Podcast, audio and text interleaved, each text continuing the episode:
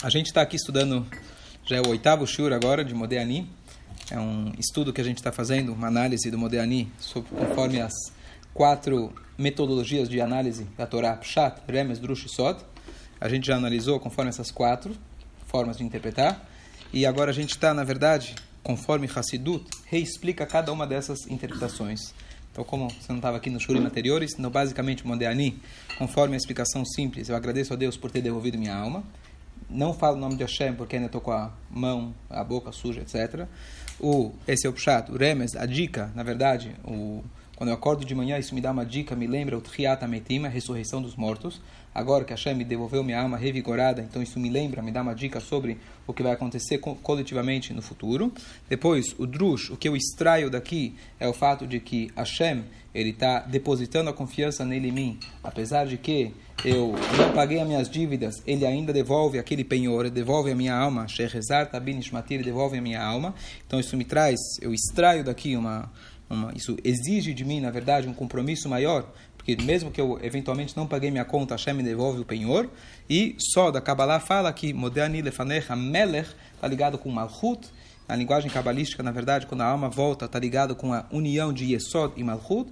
Eu expliquei isso, dei uma pincelada, pelo menos, que significa que Malchut na questão da Sefirot, seria o nível mais baixo que se comunica com esse mundo. Ele é relacionado normalmente com a Shekhinah, com a presença divina chamada Shekhinah, que é aquela parte de comunicação. Seria como se fosse o Dibur de Hashem, a fala de Hashem. Da mesma maneira que quando a gente fala com outro, a fala soltar é uma maneira de transmitir aquilo que eu já pensei, que eu já senti, que eu já já é, interiorizei, eu só estou trazendo isso para fora. Então, quando eu falo Modeani, a minha alma está voltando através do Meder. Meder é o Malchut, é esse nível espiritual chamado Malchut. Aí a gente trouxe a explicação de Hassidut, que vem incrementar, que vem elucidar tudo isso, que na verdade a ideia do Modeani é que nada pode impurificar o Modeani do Yehudi. O Etzem Aneshama, a essência do Yehudi, ela nunca pode ser afetada. Por isso, eu consigo fazer um Tlatedai mesmo com as mãos sujas, simbolizando que mesmo que eventualmente a parte exterior do Yehudi possa estar impura por as suas atitudes, etc., mas a essência do Yehudi, o Modeani, aquele contato que ele tem com Deus, nada pode tirar, nada, nada tira isso dele, e o Yehudi, por mais assimilado eventualmente que ele possa estar, ele está sempre ligado com Deus. Eu falei que com isso a gente é, é, entende várias várias histórias e comentários que a gente tem, que a gente escuta por aí, que o Yehudi é sempre um Yehudi, ele está pronto para entregar sua alma, mesmo que muitos anos estava distante. E me lembra agora uma passagem de que é, tem um vídeo famoso, está no YouTube, que uma vez chega uma, um judeu da Austrália, um judeu ortodoxo, ele fala, olha, Rebbe, eu quero uma brachá para o meu irmão e para minha cunhada, ou minha irmã, meu cunhado. É, por quê? Porque estão muito afastados da Torá, então queria uma brachá que eles possam se aproximar. Brachá legítima, né? Que não está pedindo dinheiro, não está pedindo conforto, saúde, está pedindo para o irmão se aproximar da Torá. O Rebbe responde para ele com um tom assim um pouco mais duro, dizendo: teu irmão não está distante, tua cunhada não está distante. Você tem que explicar para eles que eles estão muito próximos. Eles são filhos de Abraham, Yitzhak e Jacob. Basta só você explicar isso para eles. Quer dizer, uma visão. Imagina, se ele diz que está distante, quer dizer que o cara, sei lá, brigas familiares, quantas coisas ele já devia ter passado. Sempre é muito fácil você chegar e falar, não, ele não está distante. Não, mas a verdadeira visão, se você consegue enxergar um Yehudi, que todo Yehudi está próximo, você olha para ele dessa maneira, você dá para ele esse crédito, que Hashem dá para ele esse crédito, você já vai enxergar tudo, tudo diferente, então, consequ consequentemente, o comportamento dele vai ser diferente, e o comportamento seu em relação a ele vai ser diferente, assim por diante. Então, esse é o, o que Hassidut veio iluminar. Então aí a gente voltou e visitou novamente as quatro explicações. A primeira explicação de que é, eu agradeço a Deus por ter devolvido a minha alma. Então com esse incremento, eu não simplesmente estou agradecendo, obrigado que eu acordei. Obrigado que eu acordei com essa dádiva de eu ter uma conexão com Deus que é indestrutível. Então, meu agradecimento a Deus não é obrigado que eu acordei. Obrigado que eu acordei como um Yehudi. Obrigado que eu acordei, que Hashem, você me deu essa oportunidade, essa confiança de eu ter uma parte sua dentro de mim, que mesmo qualquer impureza no mundo não vai me destruir. Então isso traz, na verdade, um incentivo muito grande quando a gente acorda. A gente mal pensa quando a gente acorda, a gente, como eu comentei, quer voltar a dormir, ou você quer, se acorda, já acorda de mau humor, estou cansado, etc. Se você para e pensa, eu tenho uma parte dentro de mim que é indestrutível, um contato com o infinito. Então, se você para e pensa, poxa, o que, que eu fiz ontem, o que, que eu fiz anteontem? Será que vale a pena eu realmente levantar, olha, minha vida está um desastre, olha quantas coisas eu já fiz de errado, olha quantas coisas estão indo mal. Não.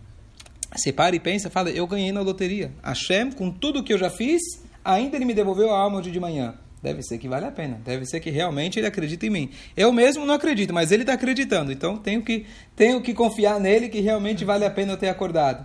Isso é em relação ao passado, em relação ao futuro. O que, que eu estou preocupado? O que, que vai ser hoje? Se a pessoa não consegue levantar, porque tanta coisa que está para vir no dia de hoje, é melhor ficar na cama e esquecer o mundo. Não, Hashem depositou uma fé em você, uma confiança em você. Nada que possa vir a acontecer, nada vai destruir o teu contato íntimo que você tem com Deus. Então isso é um incentivo muito mais profundo do que simplesmente falar obrigado que eu acordei, que já é fantástico por si, mas Hassidut fala obrigado que eu acordei com esse contato íntimo que Deus, com Deus que nada vai destruir. Então, de novo, aqui está o chat e aqui está o chat com o incremento da Hassidut. Só um segundo. Depois a gente começou a falar em relação ao Remes. A dica. A dica a gente falou que eu acordar de manhã me lembra, me indica sobre Triat Ametim, ressurreição dos mortos.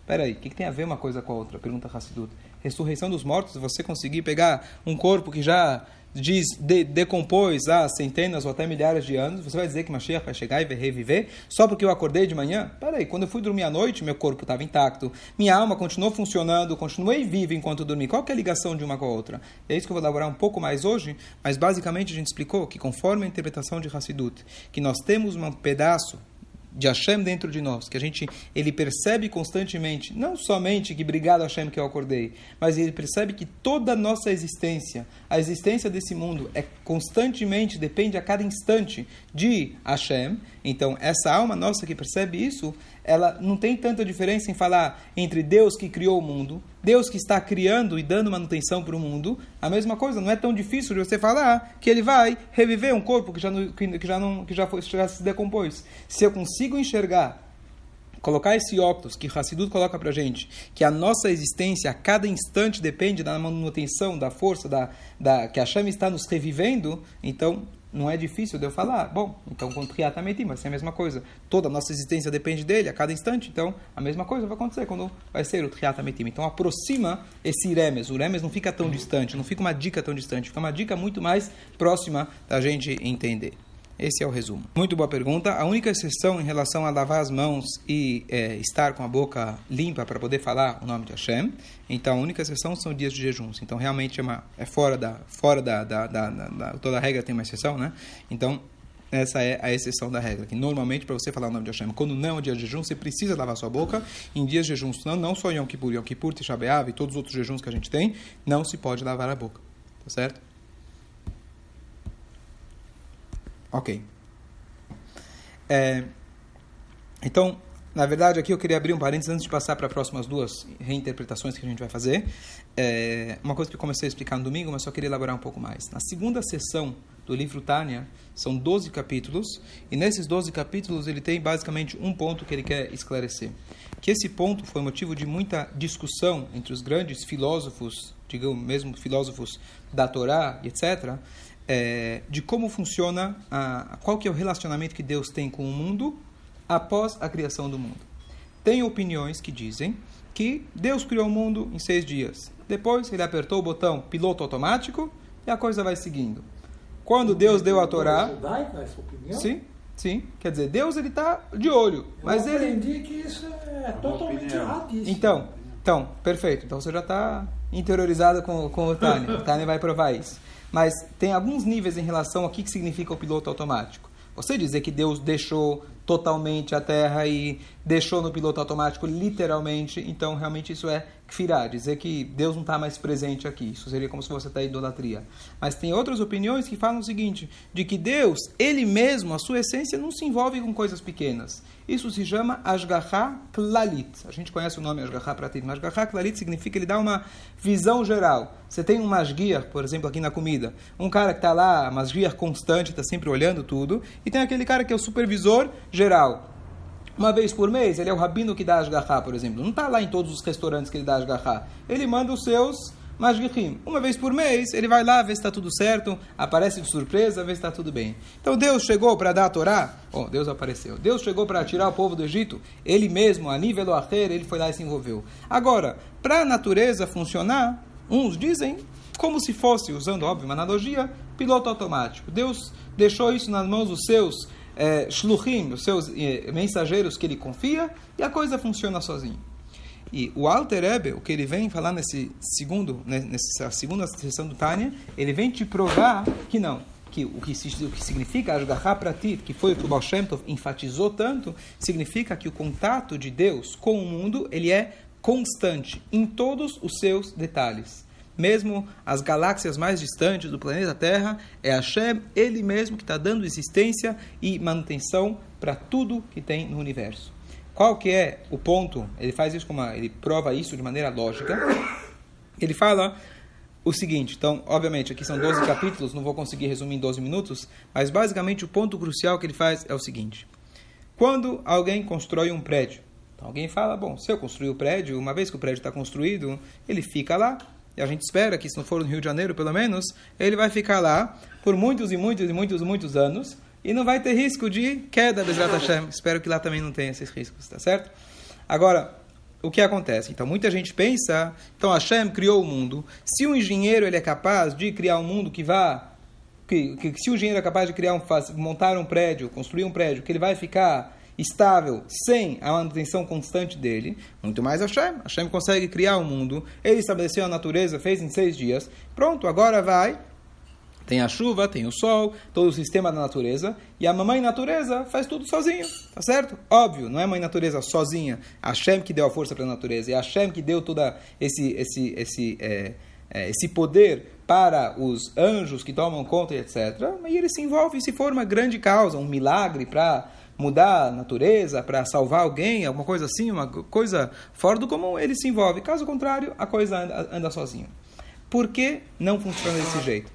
Então, a explicação, ele fala o seguinte: tudo que é novidade precisa de manutenção. O que não é novidade vai sozinho. Por exemplo, na construção de um prédio, você dizer que o prédio fica sozinho não é, na verdade, uma novidade do engenheiro ou do peão. Por quê? Porque a natureza da areia, quando você mistura ela com a água, fica um cimento que depois de um tempo ele seca e fica parado sozinho. Isso já, é, já tinha isso na natureza da mistura da areia com a água. O tijolo, a mesma coisa. O que, que o, o engenheiro ele fez? Ele descobriu, ele pegou o conhecimento dele, que ele já sabia que o tijolo tem essa função. Ah, e que as estacas que ele vai colocar lá, os alicerces de ferro, é, como chama isso? Vigas. As vigas de ferro que ele vai colocar. A terra tem a natureza de segurar, o ferro tem a natureza de ser firme. E ele vai juntar um com o outro e pronto. Se você coloca, faz o trabalho direito, você segue a, as regras da matemática, da engenharia e etc., você vai conseguir fazer com que o prédio se sustente. Ele, isso não é novidade dele. Isso contaram para ele, que já muitos anos atrás descobriram, que você é capaz de construir um prédio dessa maneira. Isso são forças que a natureza já tinha. O que, que ele fez?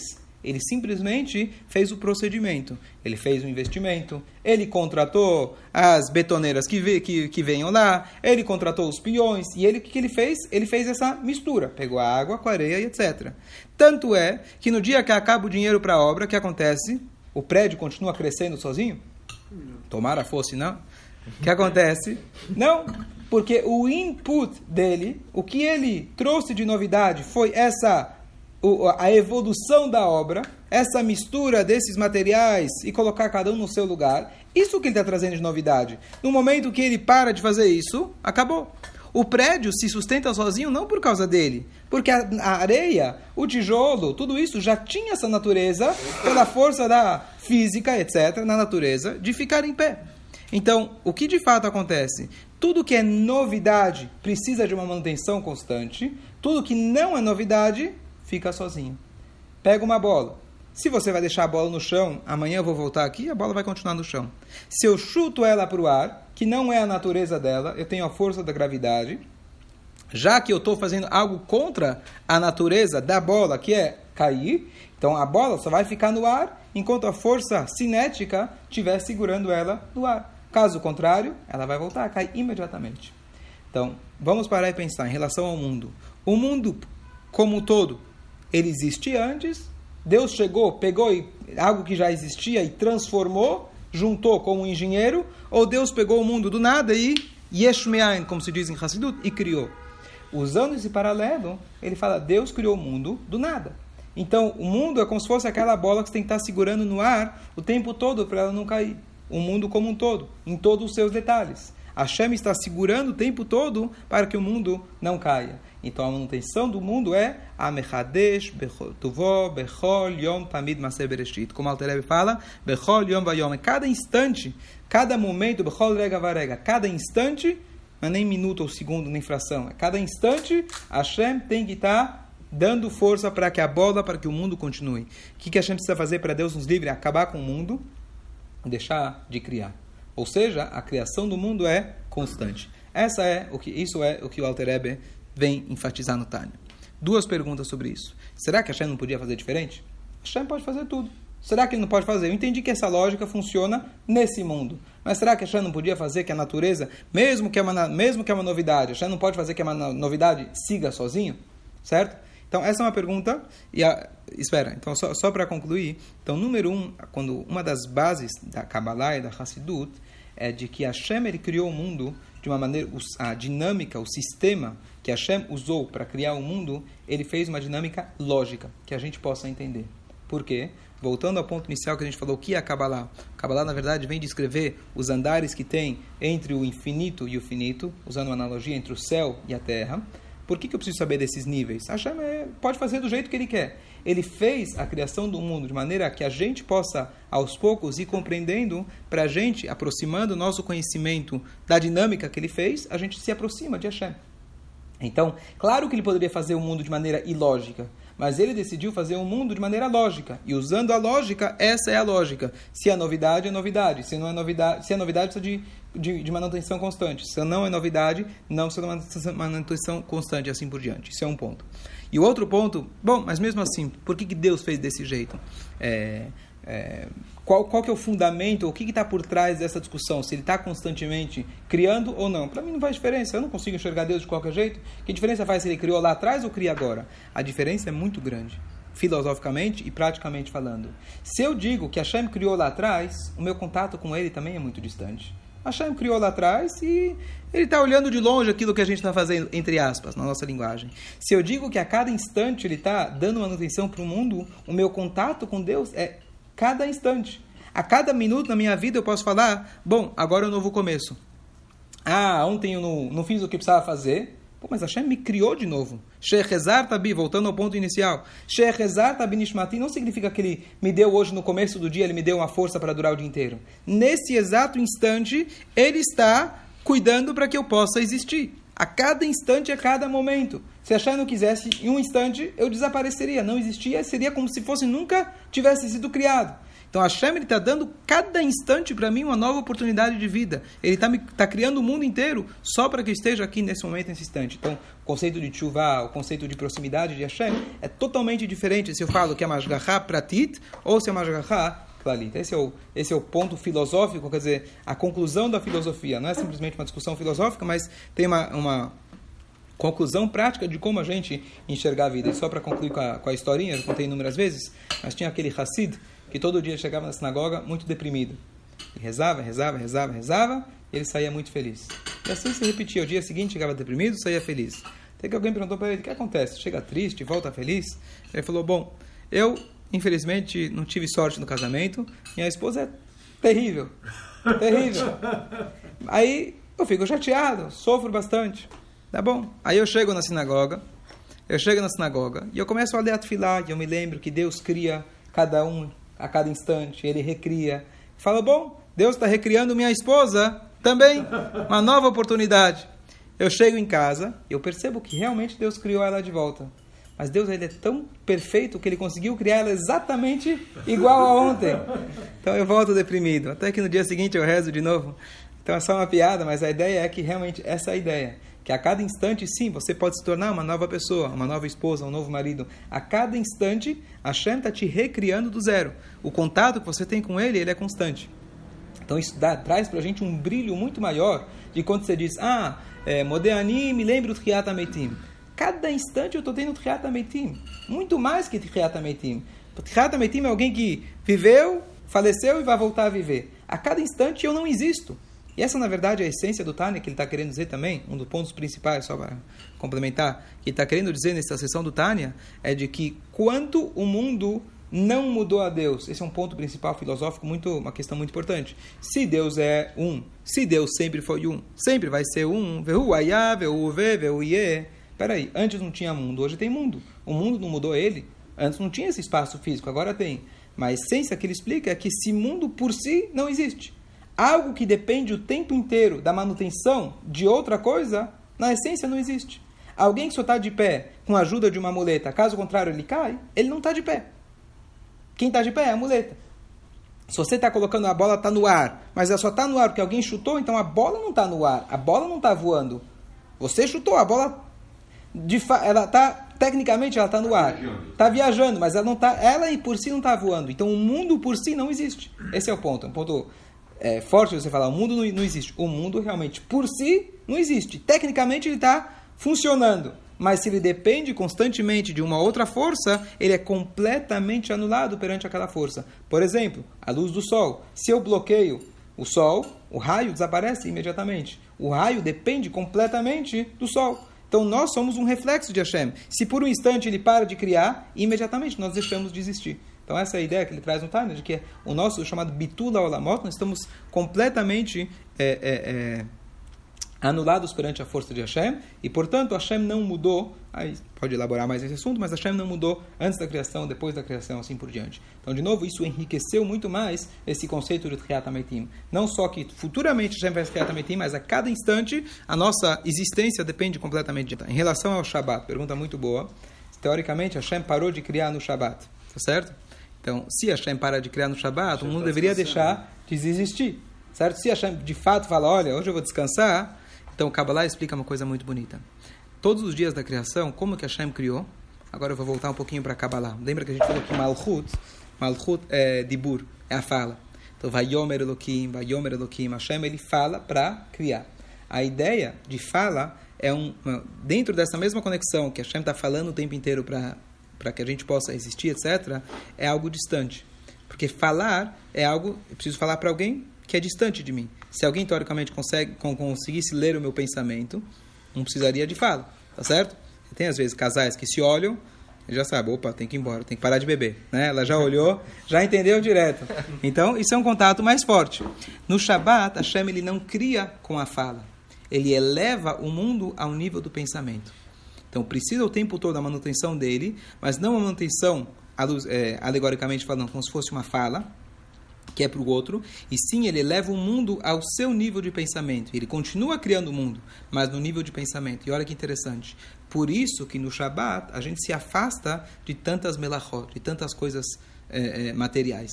Por que, você não vai lidar com dinheiro? Então, quem não conhece o Shabat, quem acha que é leis e leis e leis, então ele fala, bom, bom, Shabat prendeu minhas mãos, eu agora estou preso, não posso fazer nada, eu queria ir para o parque, eu queria assistir televisão, eu queria assistir meu jogo, meu filme, etc., agora eu estou preso. O que, que a Torá fala, na verdade? O que, Kabbalah explica? Que o Shabat, na verdade, você está la lado ao lado do rei. Você está tão elevado. Hashem não está criando de maneira distante. Ele tá, você está muito próximo dele. Então, quem vai pensar em dinheiro? Quem vai pensar em trabalho nesse dia? É um dia de muita elevação. Por que elevação? Porque ele está criando a, a, o mundo, a existência do mundo agora é como se fosse o contato de pensamento. Então, por isso, justamente, a consequência disso é que a gente não deve trabalhar, etc. Certo? É. Fecham. Comentários. Só concluindo então os pensamentos. Bezrat Hashem, próximo Shura, eu sei que ainda estou enrolando bastante para chegar na, na, conclusão, mas a ideia é a gente elaborar em cada uma desses moderninhos. Além do Lechaber se você 2040. Além do Lechaber, perfeito. Estamos no Moderni. Só para você perceber quanto, quanto rende o Moderni, imagina para a gente continuar a filar. Muito bom. Mas eu vou falar, o que o que tá, o resumo de tudo isso é, se você conseguir viver só com o Moderni, tua vida já vai ser completamente diferente. Então já já falamos as quatro explicações e duas explicações iluminadas conforme a Hassidut. Se Deus quiser, na próxima a gente passa para a terceira, que seria o Drush.